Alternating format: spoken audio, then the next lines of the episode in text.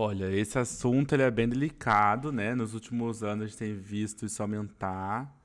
E acho que é um reflexo de um comportamento ultra-direitista, nacionalista. Uhum. Eu não tava querendo falar isso. Me, tentei ser mais política. mas é isso mesmo. Ah, mas é verdade, é verdade. É isso mesmo. Supremacista, assim, em todos os sentidos, né? Neonazista mesmo, neofascista. Uhum.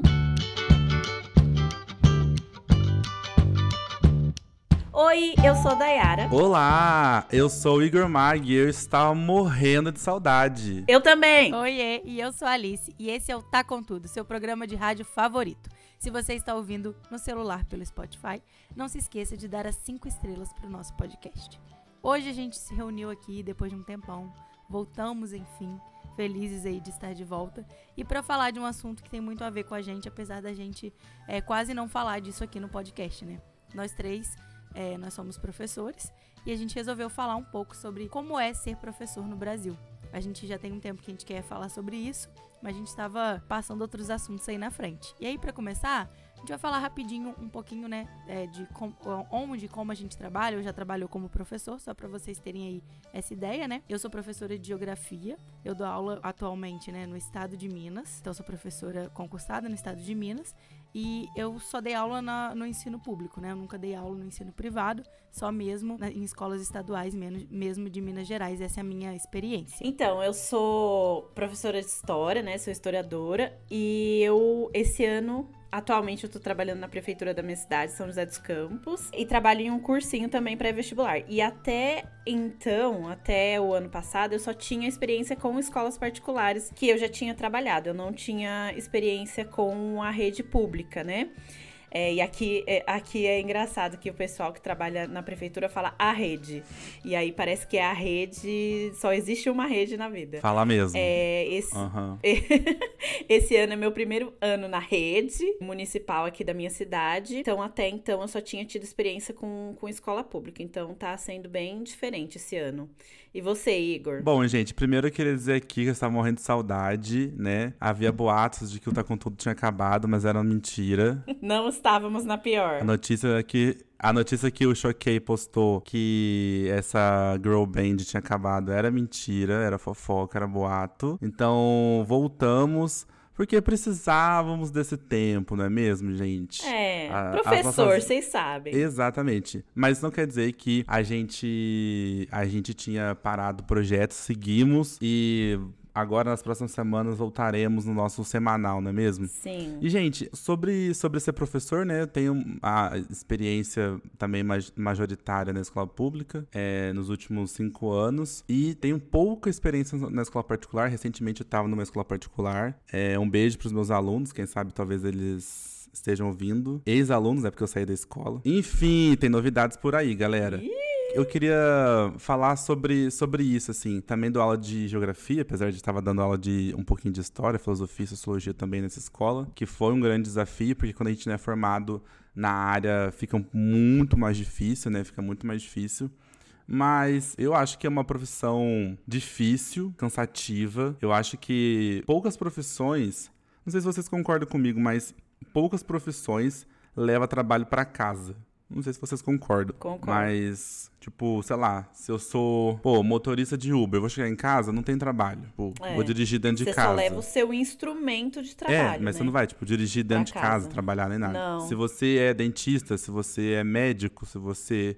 Pô, enfim, acho que uma das grandes diferenças que as pessoas não entendem é que a nossa profissão exige um trabalho posterior ao bater o cartão, sabe?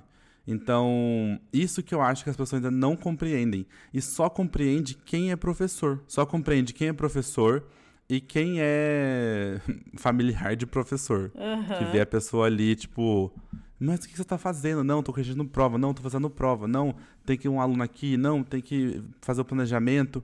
Então eu acho que essa questão de trazer o trabalho para casa é uma das coisas que mais sobrecarrega o professor. É, vocês concordam com isso? Não, eu concordo. Eu acho que é, eu acho que existem outras profissões que também levam um pouco de trabalho para casa, mas eu acho que isso acontece muito com profissões que são autônomas. algumas profissões autônomas. E no caso da gente que é professor, eu acho que tem um problema que é: você leva um trabalho para casa, sendo que você é remunerado só pelas horas que você está trabalhando na escola, né, no seu trabalho. Entende a diferença também? Eu acho que às vezes, por exemplo, se você é um profissional aí liberal autônomo, a responsabilidade de delimitar onde começa e termina o seu trabalho é sua, né? Eu também sou, sou advogada, né? Então, por exemplo, um advogado, ele pode trabalhar em casa e levar o trabalho para casa. Ele é que vai ter que delimitar ali, se ele não for um funcionário, né? Se ele for um advogado autônomo, ele que vai delimitar aonde começa e termina, né? Se eu for trabalhar como advogado autônomo, eu vou escolher o que eu faço no meu escritório, o que eu faço em casa, o que eu vou delimitar ali para meus horários de trabalho. Agora, por exemplo, eu como uma professora do estado, eu tenho as horas que eu sou paga para estar dentro da escola, né? Seja dando aula, sendo fazendo outro serviço que você tem umas horas extras você é pago para estar na escola, mas essas horas, mesmo as extras, né, não são suficientes para eu realizar o meu trabalho que eu preciso fazer fora da sala de aula. Então, existem algumas horas aí que eu tô trabalhando na minha casa e que eu não tô sendo paga por essas horas, né? Sendo que eu trabalho dentro de um regime aí que eu sou paga por hora. Então, eu acho que isso que é importante a gente ressaltar também, que mesmo que até, não tô dizendo que isso não acontece com nenhuma outra profissão, né? Mas eu acho que isso que acontece muito com os professores. A gente não é pago pelo trabalho que a gente faz em casa, né? A gente muitas vezes trabalha mais horas do que a nossa carga horária e da carga horária que a gente está sendo pago, assim. E isso é muito desgastante, porque muitas vezes você vai aumentando sua carga horária como professor para ter um salário maior, só que ao mesmo tempo, quanto mais se aumenta sua carga horária, mais se aumenta também essas horas extras aí que você vai ter que trabalhar em casa sem receber. E é uma coisa que me incomoda demais, assim, a gente ter que levar trabalho para casa. Por exemplo, trabalho de estudante que nós temos que, que corrigir em casa, a aula que nós temos que preparar, apesar que a gente é remunerado bem parcialmente, né? Como a Alice falou, porque o tempo que a gente é pago de hora atividade não é o tempo que a gente realmente fica fazendo atividade da escola. E eu acho que isso é uma das coisas que faz com que o professor fique muito sobrecarregado porque são muitas provas para corrigir. O Igor esses dias até postou para você que acompanha o Igor de pertinho lá nos stories, eram quantas provas, Igor? 600 provas? 200, 300 provas? Davam a 15 turmas e, pô, quase 40 alunos por sala. Nossa. 600 provas. Eu tenho bem menos que eu tenho. Vezes cinco questões, porque era cinco questões em cada prova.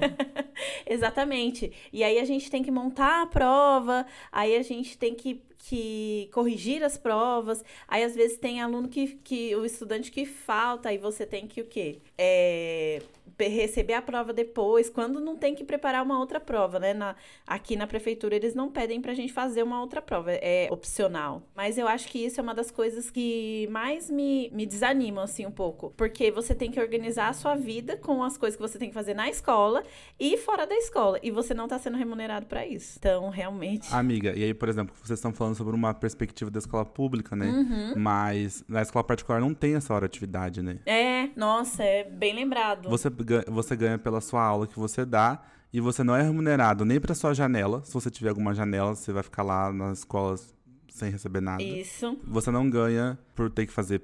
Sabe, quando você tá lá montando prova, corrigindo prova, você não ganha zero reais.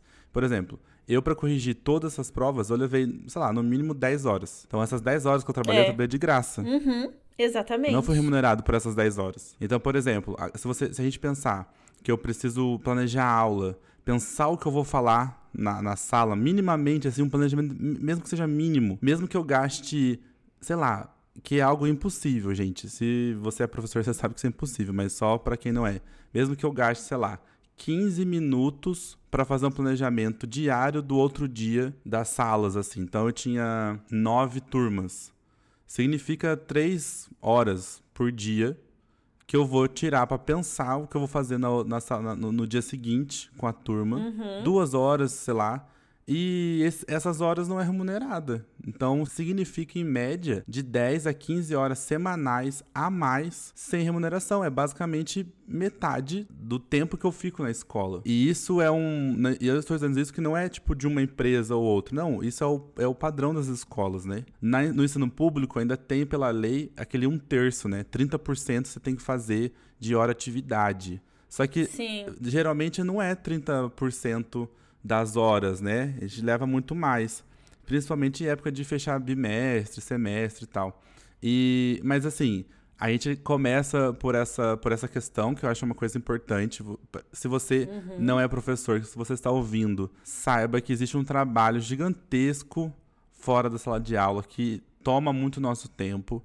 É, e inclusive, por exemplo, quando às vezes acontece, né? Ah, porque, é, às vezes quando dá algum BO na escola com algum aluno, aí vem às vezes o coordenador, diretor, enfim, fala assim: ah, você não pode fazer isso aqui, você não pode mandar tal coisa para tal aluno agora. Tipo, é bem isso mesmo. Não, não posso. Entendeu? Não posso porque eu não sou remunerado para trabalhar fora da sala de aula. Uhum. E a gente às vezes sabe que isso compromete a, a qualidade do nosso trabalho.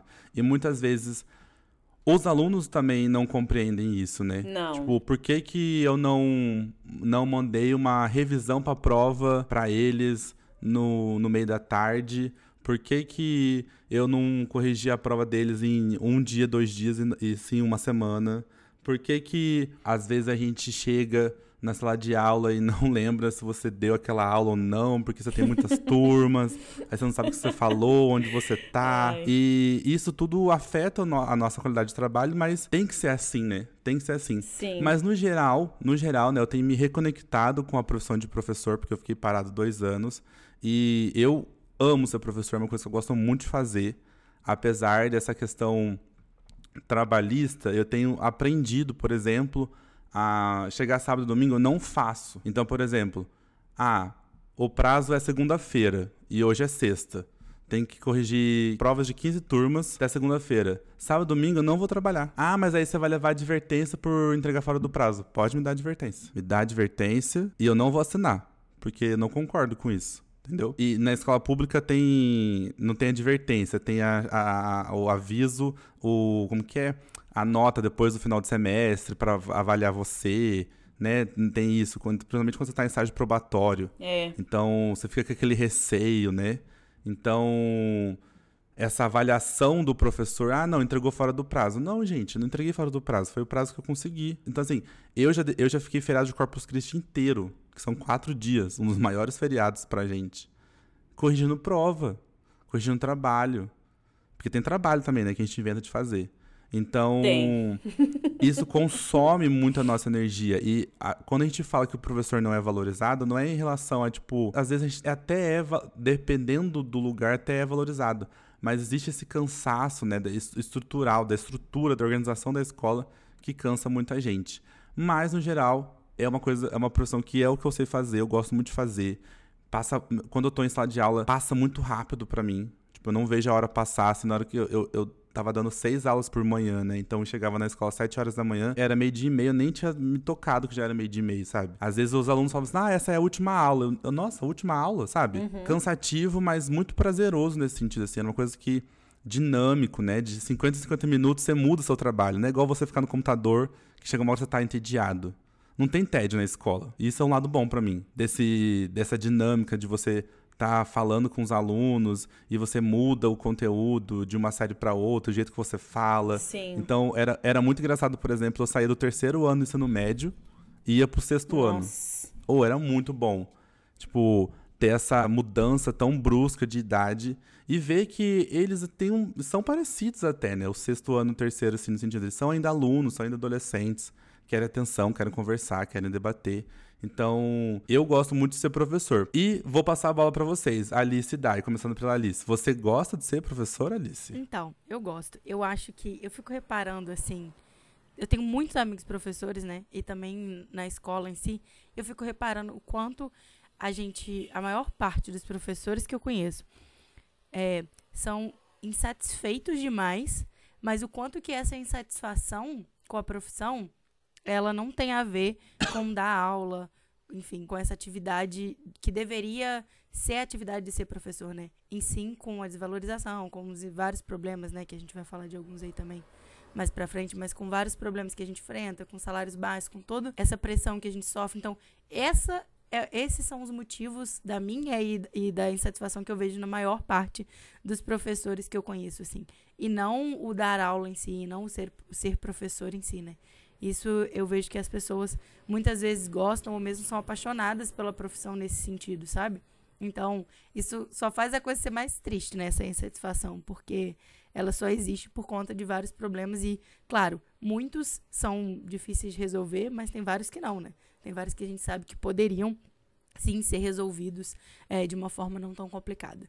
É, mas eu gosto muito de ser professora. Acho que, apesar de você ser muito desvalorizado em algumas áreas, você recebe muito reconhecimento também, sabe? De uma parcela da sociedade, claro, que tem consciência da importância né, da profissão e dos nossos alunos em si. A gente ganha muito carinho, muito amor, muito reconhecimento. Isso é uma coisa que ajuda muito, né? Querendo ou não, é uma parte boa da profissão.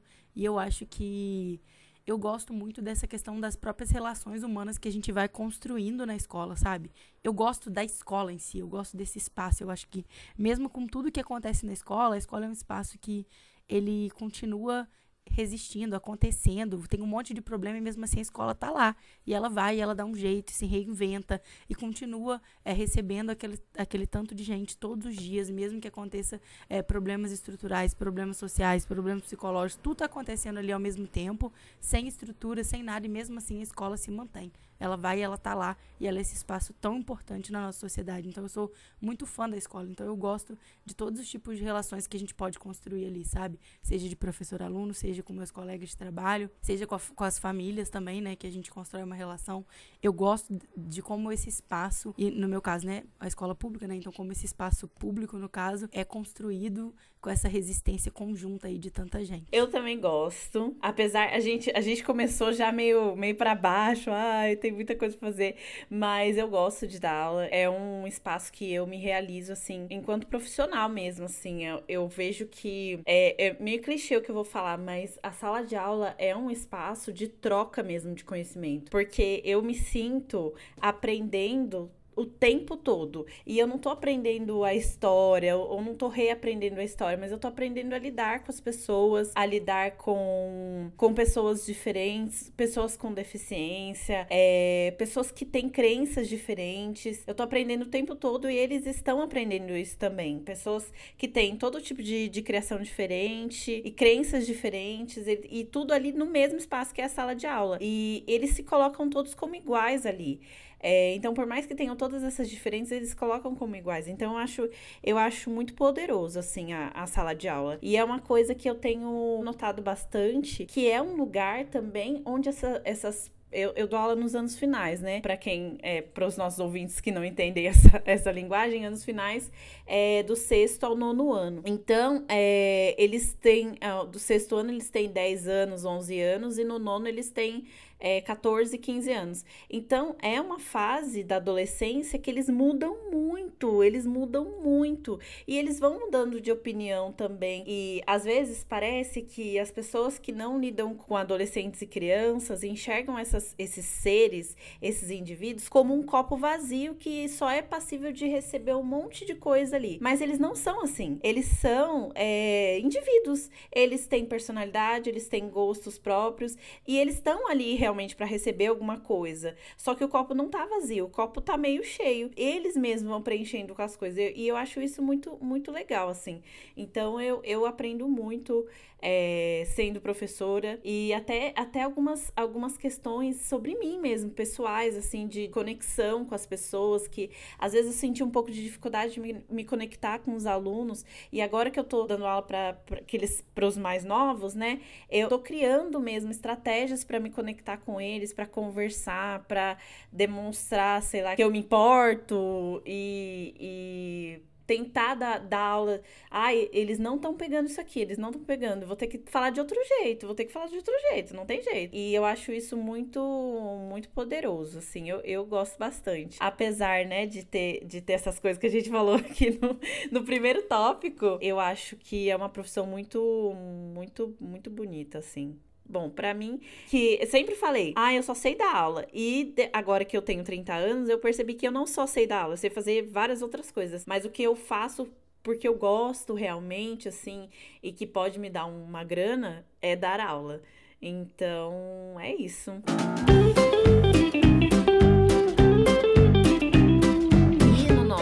próximo tópico, vamos falar sobre um assunto meio chato, né? A gente começou falando de muito trabalho e aí a gente decidiu, na verdade, falar Dá sobre. sempre pra piorar, né? É, dá sempre pra piorar. A gente decidiu falar sobre, sobre esse tópico escola exatamente porque a gente viu, né, essa onda de ataques que teve aí no mês de abril. É, março, abril, é, tiveram vários ataques nas escolas, principalmente escolas públicas, né? O levante de, de alguns grupos neonazistas, né? E tudo mais. E aí é, a gente acabou tendo uma colega assassinada, né? Na sala de aula. Não sei se dá para falar assassinada, Igor, porque ela morreu, na verdade, de, de um ataque cardíaco, mas ela tomou uma facada. É, então não sei se ela foi assassinada ou se ela morreu, enfim mas ela, ela, uma professora morreu no exercício da sua, da sua profissão. E isso é muito triste, assim. Eu não, consigo me, me, imaginar morrendo na sala de aula. É muito triste, muito triste mesmo. E é um assunto sensível, né? Porque é, acabou que a, a gente vai para um campo muito delicado porque existem alguns extremos que eu tenho medo da gente chegar nesses extremos, que é, ai, é, não tá tendo segurança na escola, então vamos colocar a polícia dentro da sala de aula? Ah, tem que colocar, porque senão não tem segurança, é para segurança. É, existe um discurso aí também, né, de controle do professor, de controle da gestão, é, e eu não acho que colocar polícia dentro da sala de aula seja a resolução para esse tipo de ataque. Eu acho que a gente está falando de uma coisa muito mais séria, de questões ideológicas mesmo, que se levantaram no, no nosso país há poucos, há poucos anos, né? Há mais ou menos uns 4, 5 anos que estamos vivendo aí com pensamentos mais agressores, digamos assim, ideologias que são ideologias que a gente não compactua. E só que eu acho que existem muitas, muitas nuances que dá pra gente falar sobre a questão dos ataques, né? Porque se, se a gente fica na, na, discussão do raso, é isso, né? Ai, mas para proteger tem que colocar a polícia. Vocês não querem se proteger, tem que colocar a polícia. E essa polícia vai fazer o quê dentro da sala de aula? Vai reprimir os professores, vai reprimir os alunos, vai reprimir a gestão? Não sei, não sei se é a melhor alternativa. Olha, esse assunto ele é bem delicado, né? Nos últimos anos a gente tem visto isso aumentar. E acho que é um reflexo de um comportamento ultra-direitista, nacionalista. Uhum. Eu não estava querendo falar isso. Me, tentei ser mais política. mas é isso mesmo. Ah, mas é verdade, é verdade. É isso mesmo. Supremacista, assim, em todos os sentidos, né? Não nazista mesmo, né? O fascista. Uhum. Essa, essa ideologia que prega a superioridade do homem branco perante as mulheres, perante a, as pessoas LGBTs, perante as pessoas de outras etnias ou raças, uhum. perante, enfim, pessoas com deficiência. Então, é, a escola, né? A, a, escola, eu acho que assim, que uma coisa que é uma análise que eu gosto muito de fazer é a escola foi atacada verbalmente muitos anos, né? Então, se a gente for ver ali início de 2012, 2013, né, já tem 10 anos, quantas vezes aquela onda conservadora de ataque. E eu lembro que eu fiz um trabalho, né? O meu, o meu TCC foi um pouco sobre isso. As câmaras municipais discutindo os planos municipais, nas câmaras estaduais, é, no Senado, na Câmara dos Deputados, na Câmara Federal, discutindo a palavra diversidade na BNCC, né? Sim. Que era, era, era o respeito, que um dos objetivos da educação brasileira tinha que ser o respeito à diversidade. Aí não, tira a palavra diversidade, não pode ter. Porque diversidade vai abrir espaço. Então, aquela coisa também de, de vereadores entrando nas escolas públicas e falando que os professores eram comunistas uhum. e que uhum. ideologia de gênero e que os professores manipulavam a cabeça dos coitados adolescentes. Tudo isso fez com que os professores ficassem sobre ataque verbal, né? Sim. Que os próprios pais que concordavam com isso, né, achando que os professores modificavam a cabeça dos, dos, seus filhos, né, ficaram vigilantes, ficaram agressivos, né? A gente tem casos tem. em Campinas, a gente tem casos de, de, em vários lugares do Brasil espalhado de professores que foram perseguidos, né, professoras, uma professora que foi falar sobre educação, educação sexual, professor que passou, lembra uma professora que passou aquele filme é, do é Besouro, o filme que fala do capoeirista, aí tem pessoas do candomblé, é é. Uhum. Ah, enfim, tem Ai, muita. Posso dar um relato rapidinho? Pode, dê seu relato sobre esse essa assunto. semana, né, amiga?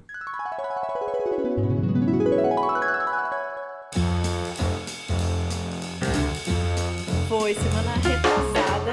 Eu fui chamada na coordenação, né? E aí eu sentei lá e tudo mais. Aí tava a coordena... duas coordenadoras. Tem uma coordenadora é, que eles dividem assim. Uma pessoa ela fica responsável por lidar com os, com os estudantes e os pais, assim, as reclamações que vêm dos pais, e a outra coordenadora fica responsável por lidar com os professores. Então, o professor tá tendo um problema no planejamento, essas coisas é com essa outra coordenadora. Então, estavam essas duas pessoas lá e elas vieram conversar comigo, e aí eu já achei que, sei lá, tinha tido alguma reclamação, e elas começaram a. Professora, então, é, nós estamos recebendo algumas reclamações de alguns pais, de algumas famílias em relação a você. Aí eu falei, o que aconteceu? A primeira coisa que eles falaram é que você usa uma camiseta escrito Deus é mulher. E eu realmente, na verdade, nesse dia, eu tava com a camiseta, assim. Coincidentemente, eu estava com essa camiseta. Na, essa camiseta é uma camiseta da Chico Rei. Alô, Chico Rei, patrocina a gente. Olha, Chico Rei, que você está causando. É, causando. Então, é assim, ela foi retirada completamente do contexto, mas ela tem um desenho da Elza Soares. E Deus é Mulher é um álbum da Elza Soares. Elza Soares é uma cantora brasileira maravilhosa, é, que eu sou fã. Beleza. Então eles falaram sobre isso, que eu fico usando essa camiseta Deus é Mulher, e que eu chego na sala de aula e falo bom dia a todos. Aí ela virou para mim e falou assim: por que, que você fala bom dia a todos? Aí eu falei, na minha cabeça eu falei assim, nem imaginei, nunca na minha vida eu imaginei que eu ia precisar explicar por que, que eu falo bom dia a todos, né? Mas ok, vamos lá. Aí eu falei assim: é, porque nós temos estudantes que são trans, estudantes cis, estudantes bigêneros, estudantes não binários, é, e como esses estudantes eles se identificam como tal, eu eu, na minha prática de vida, faço com que eles se sintam acolhidos, que eles não se sintam invi invisibilizados. E aí ela virou para mim e falou assim: "É, mas o Bom Dia a Todos não tá na norma culta e você tem que usar a norma culta na sala de aula. O professor tem que usar a norma culta na sala de aula". Aí eu Nossa, onde está escrito isso, gente? Que lei é essa do magistério? Então, tá na lei do magistério? Exatamente. Artigo número 1. Que um. usa ah, norma culta cu. na sala de aula. É, vamos Primeira vigiar coisa. todo mundo agora. Ninguém pode falar uma gíria mais na sala, entendeu? Eu quero ver. Exatamente. Não, mas não, e, e não é nem gíria, assim. Tem, tem o, o, pegar loei a apostila. É, é mas... pegar loei, escrever, escreverei na, na lousa, entendeu? Tipo, no quadro negro. Tem que, tem que, a gente tem que usar a norma culta. Ela falou isso. Mas não terminou por aí. Aí ela falou assim, então, porque quando você fala bom dia a todos, os pais estão falando que você está incentivando. E ela não terminou a frase. Aí eu olhei assim, falei, tá, mas e sobre as aulas? Reclamaram alguma coisa? Sim, sobre as aulas. Então, você não pode colocar sua ideologia de gênero na. De, ideologia não, ideologias, não falou de gênero. Você não pode colocar ideologias na sala de aula e tudo mais. Aí eu falei assim: olha, quanto às aulas, eu estou realmente muito tranquila, porque eu só sigo o planejamento. A prefeitura ela manda o planejamento todo completo, a gente só precisa decidir de que forma nós vamos passar a matéria. Então, é, se algum pai reclamar, tem que reclamar com o prefeito, não é comigo, porque eu só sigo exatamente o que está escrito no, no planejamento. E aí teve, teve uma aula que era para eu falar sobre orçamento público. E aí eu coloquei uma frase é, do Lula, que o Lula fala assim, que pro Brasil tá, dar certo, tem que colocar o pobre no orçamento. E eu queria, e eu coloquei essa frase, eu nem coloquei, como eu já sabia, né, que muitos dos pais ali são eleitores do Bolsonaro, então eu não coloquei é, o nome do presidente, eu só coloquei presidente da República, quem que era o autor da frase. E coloquei pra gente analisar. Aí tinha uma outra aula que era para eu falar sobre o Estado, Estado e sociedade. E aí eu coloquei uma frase do Marx, o que, que o Marx via como Estado. E é isso, a metodologia não é minha. Eu que decido de que forma eu vou dar aquele conteúdo que está ali proposto para eu dar. Então eu, eu tava tranquila, mas tiveram algumas aulas que eu falei que eu tava falando sobre desigualdade social, que eu falei sobre racismo, outras aulas que, que tava falando sobre, sobre a Constituição. Aí eu falei sobre desigualdade também, falei sobre racismo. Então, assim, eu não posso falar sobre ideologias porque eu sou uma professora negra. Mas, por exemplo, semana passada teve aquele caso do de racismo com o Vini Júnior, né, na Espanha Espanha, um caso assim, um dos casos, né? Porque o Vini já sofreu diversos outros casos de racismo e os estudantes lá são muito é, fãs de futebol e tudo mais. E aí a professora de língua portuguesa propôs para eles fazerem uma produção de texto em forma de poema. E aí eles escolheram fazer sobre, sobre o Vini Júnior. Aí tudo bem que era professora de língua portuguesa a professora é branca. Agora, a professora Dayara, que é negra, imagina, doutrinadora, não pode falar sobre, sobre racismo dentro da sala de aula. Aí eu olhei assim, e, e, e a coordenadora terminou essa conversa, essa chamada de atenção, né?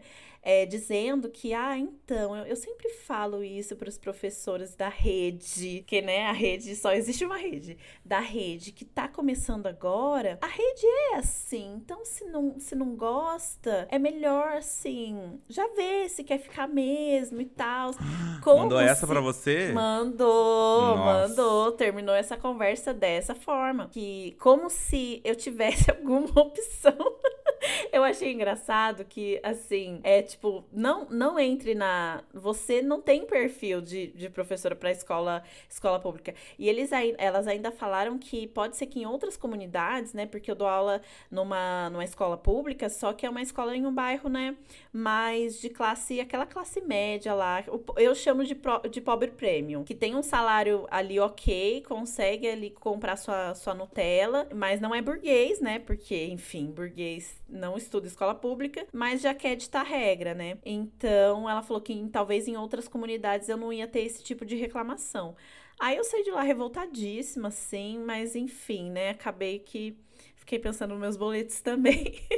que é minha vontade. E sabe o que, que eu acho engraçado, gente? Eu, eu me estendi demais no meu relato. Mas sabe o que, que eu acho engraçado? Que eu fiquei pensando que se eu realmente militasse dentro da sala de aula, elas não me conhecem, gente. Imagina! Se eu, se eu realmente militasse, não ia sobrar pedra sobre pedra naquela, naquela escola. Mas eu tô me segurando e ainda assim os pais reclamando que eu falo bom dia a todos. Então é exato, vai de encontro exatamente com o que o Igor estava falando, desse levante dessa direita, que é uma direita muito agressiva, né, gente? E eu acho que, assim, uma dica que eu dou para você, amiga, que hum. não sei exatamente se vai funcionar, mas toda vez que se alguém questionar isso para você, você fala assim: não, mas se os alunos quiserem questionar isso na sala de aula, é super aberto. Os meus alunos, se eles quiserem discordar de mim totalmente do que eu estou falando, ele uhum. vai trazer os seus dados, as suas opiniões.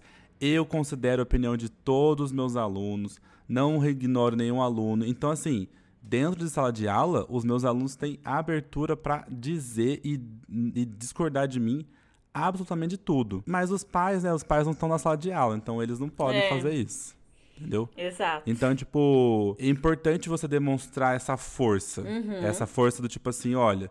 É, basear a sua aula em referência bibliográfica. Sim. Entendeu? Ó, essa aula aqui é uhum. é por causa disso, é essa metodologia entendeu? Isso, isso, isso. E, e, e é uma. E, a direção ela foi covarde, porque a direção tá lá não para proteger os pais. Porque isso é uma lógica Sim. clientelista. Uhum. Tá ali para proteger o professor. Eu senti que foi isso. A direção precisa proteger o professor. Você realmente não fez nada de errado. Exato. Não tem nada de errado na sua prática docente. Mas você foi ali, chamou uma e, e então assim, se eu, se, vamos supor, se eu fosse diretor e um pai viesse para mim, o meu professor não nem saberia disso. Eu já ia argumentar com o pai. Eu falei, não, mas essa professora é excelente, ela é bem formada, ela tem um mestrado em História uhum. na USP, entendeu? Uma das nossas melhores professoras. E ela faz uso de referências bibliográficas excelentes, metodologias.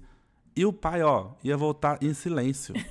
Entendeu? exatamente. Mas o que eu senti, né, no final dessa conversa, Igor, foi exatamente o contrário. Eu senti que nas entrelinhas elas falaram assim: olha, é, já coloque as suas armas, já se prepara, porque caso algum pai vier reclamar formalmente, nós não vamos ficar do seu lado. Exato. Eu senti isso. Exato, por isso que eu falei. A importância de, da direção é muito, é muito importante. A gente ter pessoas uhum. que pensam como a gente em direção. Exato. Porque nisso, a direção que é concursada, é, apesar que a direção em São José ela é indicação, né? Mas é. se a gente for parar pra pensar, ela vai pegar essa bucha para si, entendeu? Se ela sabe uhum. que, que, esse professor não está fazendo nada de errado e, e essa, a sua prática docente é absolutamente nada de errado.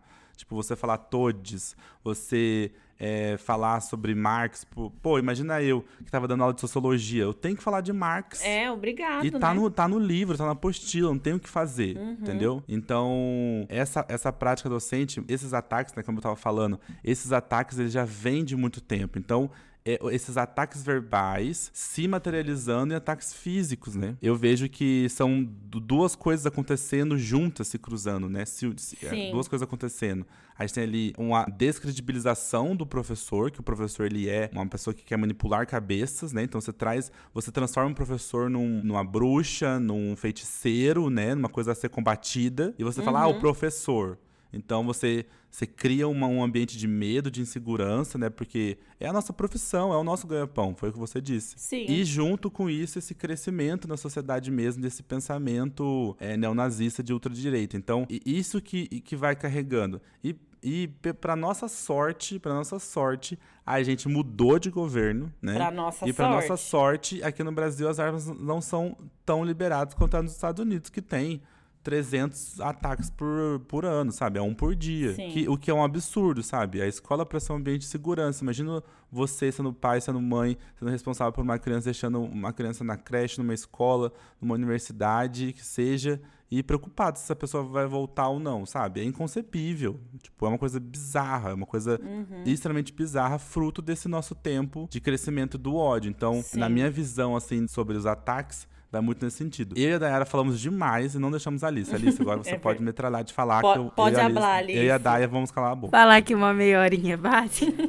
não, mas é, eu não vou demorar muito não nesse assunto, porque assim, eu concordo muito com o que vocês falaram. Eu concordo muito com o que você falou, Igor, dessa perspectiva dos ataques não serem, a gente não, não analisar eles só individualmente, só como uma coisa pontual, ou só como uma coisa de agora, né? Que é uma coisa contínua e que também tem relação com várias outras esferas aí da nossa sociedade. Então, não, eu concordo plenamente com isso, então não vou repetir muito sobre esse assunto. O que eu queria falar só é como que tudo isso que tem acontecido, né, só deixa pra gente mais claro, assim, uma necessidade urgente dentro das escolas no geral, mas falo principalmente da escola pública porque é uma responsabilidade estatal nesse caso, né, de a gente ter uma preocupação maior com a saúde mental dentro da escola e a gente ter atendimento uhum. psicológico garantido para alunos e professores, sabe? Isso é, é urgente em todos os sentidos, tanto pra gente lidar com, com tudo que acontece, com todo o medo gerado, nessas situações, assim como para a gente pensar o que fazer com esses adolescentes que estão sendo cooptados aí pela extrema direita desde novos, né? Para a gente pensar como agir nesse sentido. É urgente assim que a, que a política pública relacionada às escolas ela tenha essa dimensão aí psicológica, o que é raro e quando acontece, por exemplo, no estado de Minas tem um psicólogo e uma assistente social, eu não vou saber falar o número certinho, mas atendem mais ou menos quatro, cinco escolas de uma vez, sabe? Nossa. Com vários alunos em cada escola, né? Só na minha escola, eu acho que são, são, são quase mil alunos.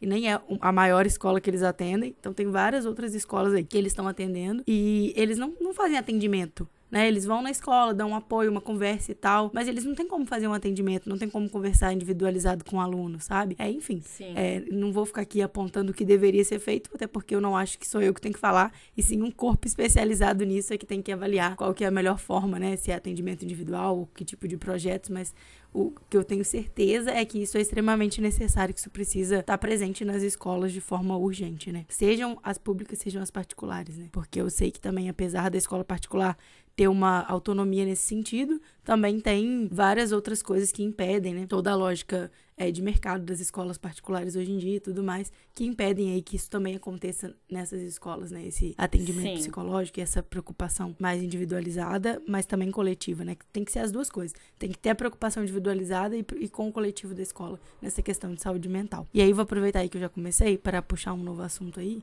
que é sobre essa questão das escolas particulares e públicas, né, no Brasil, assim. Eu, como eu falei, eu só dei aula em escola pública até hoje, então não tenho uma experiência como professora em escola particular, mas estudei em escola particular, então tive uma experiência como aluna, assim. Acho que as diferenças vão muito além da questão financeira, né?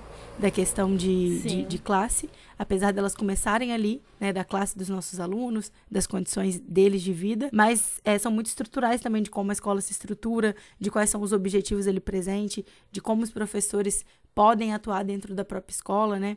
Eu acho que é, isso vai variar também até pelo relato que a Daera fez. Eu acho que a escola municipal, a escola estadual também vai ter esse tipo de diferença. Acho que quando você tem uma escola que ela é organizada de uma forma mais provinciana, assim, né, uma escola municipal que às vezes tem uma relação ali muito direta de indicação para gestão, isso vai prejudicar muito a autonomia do professor, né?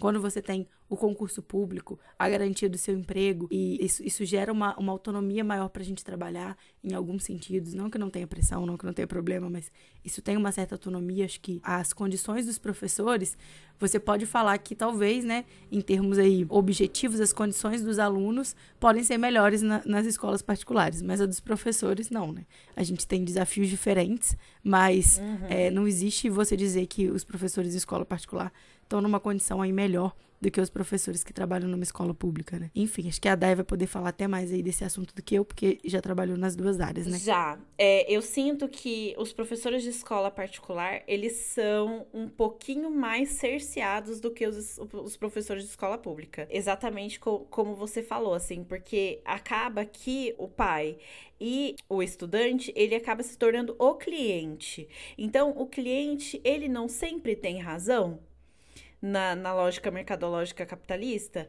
Então, eu sinto que os professores, eles acabam sendo um pouquinho mais cerceados. Eu já vi professor sendo mandado embora por conta de reclamação de aluno, aí vai um, dois alunos para re reclamar do, desse professor, já se torna é, o suficiente para esse professor ser mandado embora no final do semestre, entendeu? Ou às vezes até antes disso. Mas o que eu gostaria de falar, que eu, eu também já fui bastante contemplado pelo que a Alice falou, eu queria falar também da, da diferença que eu tenho visto nos estudantes de escola pública e particular em relação à pandemia.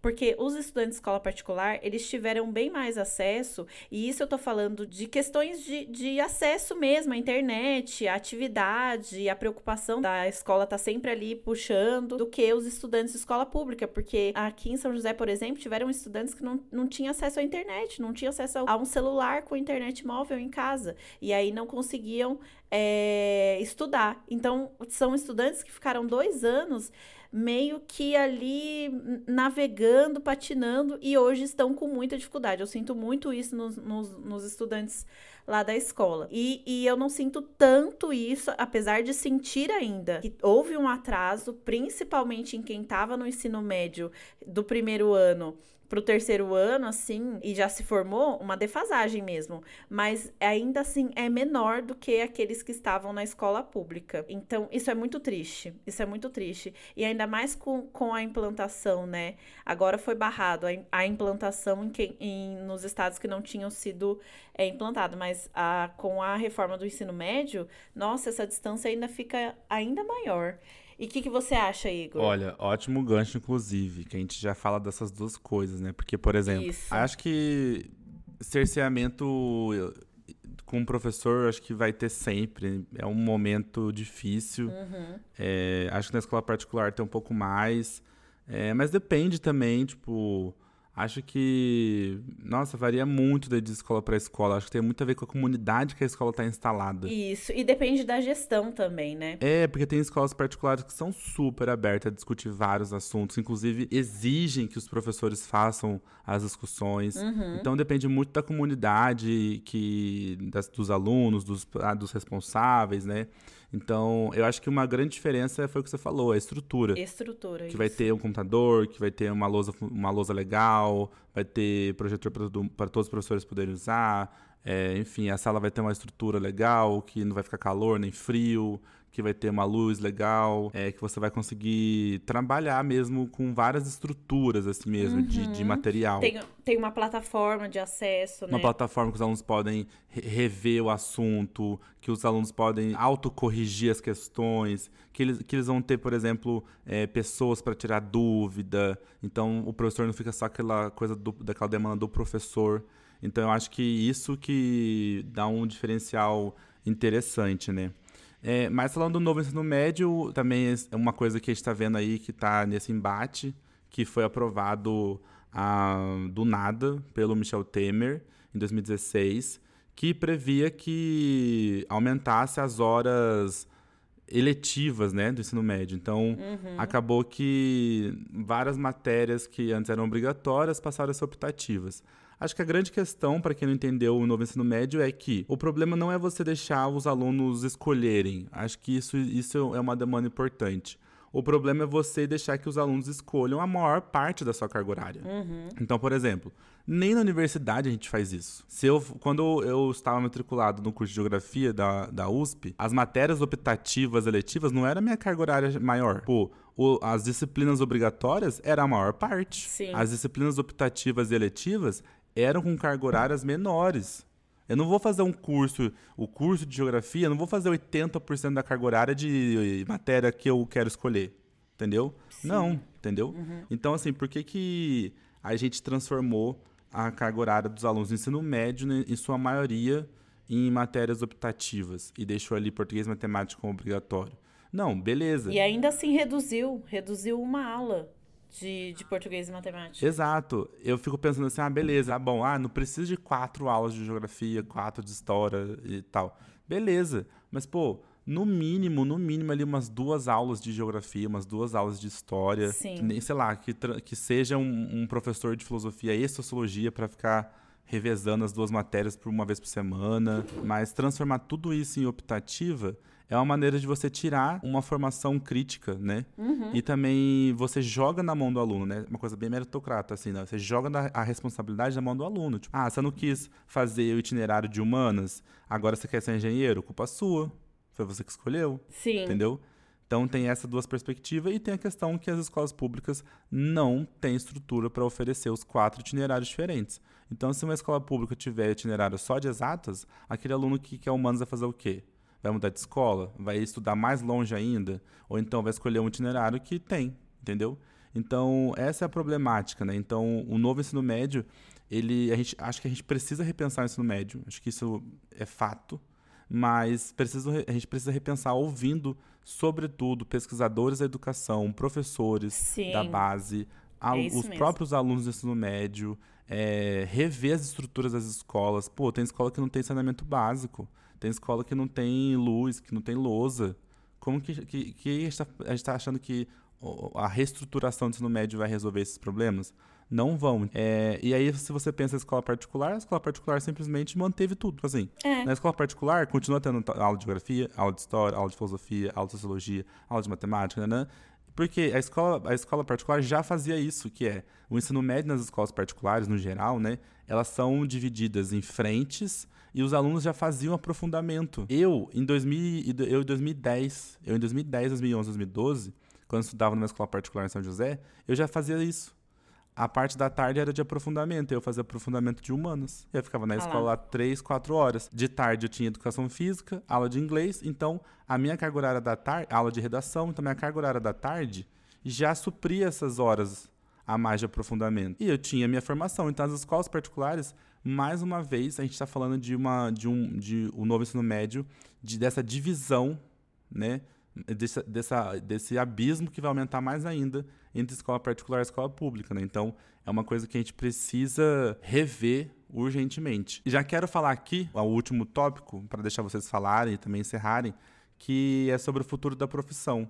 Eu não sei, não sei se me vejo sendo professor até os 60 anos, sabe? Aquela coisa tipo porque é muito cansativo. Por enquanto, pelos próximos cinco, talvez. e acredito, não tem esperança mesmo. Você não acha que a gente vai ter grandes mudanças estruturais na educação por um bom tempo. Que a mudança na educação brasileira, a valorização dos professores, ela precisa ter alguém assim muito fodão que vai bater no peito e falar assim: eu vou transformar os meus quatro anos na presidência, os meus quatro anos como governador, os meus quatro anos como prefeito, vai ser reestruturar a educação. Tipo, como principal, sabe? Então, se a gente não uhum. tiver essa pessoa, ela não vai se preocupar em se reeleger, ela vai se preocupar em fazer alterações estruturais na educação. Eu acho que enquanto a gente não tiver essa pessoa, dificilmente a gente vai ter mudanças estruturais importantes, assim, porque as pessoas sempre acham que educação é, ah, aumenta aí 2% no salário do professor, pinta uma escola, sabe? Uma coisa assim. Então, acho que não, não enxergo. Quando eu converso com professores que já estão na escola há 20 anos, você percebe que os problemas, quando essas pessoas começaram a trabalhar, são os mesmos até hoje que, que você acha, Alice? Em vários lugares, em várias escolas, né, que eu sei que o novo ensino médio está sendo aplicado aqui no estado de Minas, não tem. Os alunos não têm nem escolha, né? Eles estão fazendo matéria, essas matérias optativas, mas eles não estão podendo escolher, porque não tem várias matérias sendo oferecidas. Por quê? Porque o Estado ele não contratou novos professores para poder dar essas novas disciplinas aí do novo ensino médio. Simplesmente os professores que já estavam na escola e que têm a formação, né, por exemplo, na área de geografia, vamos supor, e vão dar aula das matérias do novo ensino médio. Muitas matérias que o professor não teve a formação necessária para dar essa aula, né? Ele perde as suas aulas que ele deveria ter da matéria dele, vai ter que dar aula de outra matéria, porque, né, precisa continuar completando ali sua carga horária, garantindo seu salário e tudo mais. E nem os alunos estão escolhendo matéria nenhuma, eles não estão tendo um direito de escolha e de ver qual que é o, descobrir seus próprios interesses. Estão fazendo aí essas matérias. Enfim, tem várias matérias que têm conteúdos assim muito indefinidos, que ninguém sabe exatamente o que, que é para ser estudado uhum. naquela matéria, que tem um currículo super indefinido, super mal explicado, que às vezes tem um parágrafo de explicação e que ninguém sabe o que, que realmente é para ser dado ali naquela matéria. E são vários os problemas, né, do novo ensino médio. E você vê que muitas vezes a justificativa é que querem preparar esse aluno para uma, uma nova realidade, uma realidade aí, né, de empreendedorismo e de sucesso, mas na verdade o que a gente vê é que a única, dentro da, das escolas públicas a única o único projeto que o novo ensino médio tem é de deixar esses alunos cada vez mais descapacitados mesmo, sem capacidade, sem ter é, possibilidade aí de ter na educação uma mudança de futuro, né? O que já não é fácil, a gente sabe, mas muitas vezes é possível, né? E aí isso vai sendo cada vez mais podado e retirado aí essa oportunidade desses alunos, porque é uma precarização muito grande do ensino e de várias matérias importantes aí que eles precisariam ter para estar tá entrando na universidade ou mesmo para estar tá perseguindo aí algumas profissões que eles gostariam. É, e aí falando sobre o futuro da profissão, né? Eu também acho que é difícil pensar, é, a gente conseguir pensar em, em quanto tempo a gente aguenta ficar na escola, né?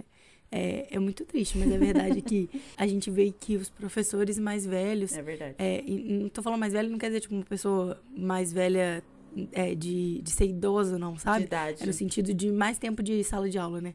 Pessoas com mais tempo de sala de aula vão adoecendo. Uhum. A escola, os professores é uma, são uma classe adoecida, tanto mentalmente quanto fisicamente, sabe? Com vários problemas de saúde. Enfim, é um sintoma, né? Você vê que é todo esse, esse cansaço da sala de aula, essa necessidade de sempre pegar mais aula, de trabalhar mais para conseguir. Você, você não tem um aumento de salário, então você tem que estar tempo trabalhando mais e mais para você conseguir ali conquistar alguma, ter algumas conquistas materiais na sua vida, né? Então, essa classe adoecida, isso é preocupante. Então, quando eu penso no meu futuro, isso me preocupa, assim, pensar em estar na sala de aula daqui a 20 anos, como será que eu vou estar, sabe? Quais vão ser as condições? O que, que isso vai exigir de mim? Por mais que seja uma profissão que eu respeite, que eu goste, que eu admire, o que, que vai exigir de mim eu estar na sala de aula esse tempo inteiro, né? Então, isso é que, o que me desanima muito e me faz, muitas vezes, querer é, mudar de área ou ter também outras possibilidades aí de carreira que não seja só essa, né? Mas é, é muito triste porque eu só eu sinto que eu penso isso tudo por conta das condições em que o professor tá. Porque se as condições fossem boas, se houvesse um, um bom salário e uma melhor estrutura, a gente não precisaria ter essa conversa, né? A gente, a gente seria professor, a gente continuaria trabalhando com isso pro resto da nossa vida, né? Total. É, então, gente, eu acho que essa proposta. Eu concordo completamente com o que os meus colegas falaram, assim. Eu acho que o, que eu posso complementar, assim, é que o, o novo ensino médio me parece que está colocando esses estudantes ainda mais para trás. Por quê? É o que o Igor falou. Os, a, as escolas particulares continuam com os itinerários normalmente. Então, tá tendo três aulas de, de história, três aulas de sociologia, é, duas, né? De filosofia e sociologia, três de geografia e biologia normalmente e os vestibulares Enem, Fuvest, Unicamp, eles vão continuar cobrando essas matérias na íntegra no vestibular. Então pensa, se o vestibular já era um filtro socioeconômico, tendo o ensino médio parcialmente pareado nas escolas públicas e particulares, imagina agora que em alguns estados já foi implementado o novo ensino médio. E é isso mesmo que a Alice falou, eu concordo plenamente. Eu tenho colegas que estão dando aula no estado que eles, uns estão adorando porque está dando aula de uma coisa que, que pesquisa, tipo, tem uma matéria lá sobre ecologia. E aí tem professor que pesquisa isso, e aí ele vai dar isso muito bem. Mas tem professor que não tem tanta facilidade com essa matéria matéria e tem que dar. Ou até mesmo é, matérias muito vagas, como o estudo sobre si. É, como é que um professor de história vai, fa vai falar sobre estudo sobre si a partir de qual perspectiva? Não tem uma orientação. E aí eu tenho um colega que ele pegou essa do, do sobre si, ele falou assim: ah, eu vou dar um homem na estrada do Racionais, eu vou dar música, porque assim, não tem orientação. Então, realmente, da forma como está sendo proposto, é muito nocivo. E sobre o futuro da nossa profissão, é, eu acho que para a gente conseguir, né, como a Alice falou, ficar dentro da sala de aula por muito mais tempo, né, é, e ter essas conquistas materiais mesmo que a, gente, que a gente pensa, e saúde mental, eu acho que precisaria de uma revolução na educação brasileira, de mais valorização dos professores, e isso eu vejo que não está tão perto. Eu vejo como uma meta que, que, que a gente vai conseguir se conseguir a longo e longuíssimo prazo. Então, eu não me vejo também dando aula daqui com, com 50 anos de idade, por exemplo, e não é nem porque assim, ah, eu, eu não gosto, detesto sala de aula. Não é por isso, é a mesma coisa que a Alice falou. Vejo que os professores que estão há mais tempo dando aula, eles são rabugentos porque eles já perderam o brilho mesmo de, de, dar aula. E a gente sabe que ser professor não é dom, que ser professor não é, ai, um mar de rosas. Não é, não é nada disso. Mas é, é, é, perde mesmo o brilho, a gana mesmo de você estar tá ali na sala de aula e acreditando naquilo, porque você, você tá tanto tempo no mesmo sistema e você não vê mudanças que você perde mesmo a, a vontade. Eu tenho um professor colega lá, que ele é o professor mais velho de casa na escola. E ele fala assim: não é que dá aula é ruim. Só não é bom. Ele fala, ele fala desse jeito. E ele é o professor que eu acho que é mais rabugento, assim, na escola, porque ele já tá há mais tempo. Então, eu não me vejo, eu me vejo em outros espaços, é, pensando a educação ainda, mas eu, eu me vejo em outros lugares, assim. Quem sabe fazendo uma comida, uma marmitaria, né, Igor? Não sei. Influencer. Não sei, vamos ver. É isso, gente. Falamos, hablamos muito. Hablamos muito, a gente. Coitado, o Rafa vai ter um trabalho pra editar esse podcast, esse episódio. Vai mesmo. Uhum. Eu não suporto mais o que estão fazendo comigo. Eu não estou suportando mais.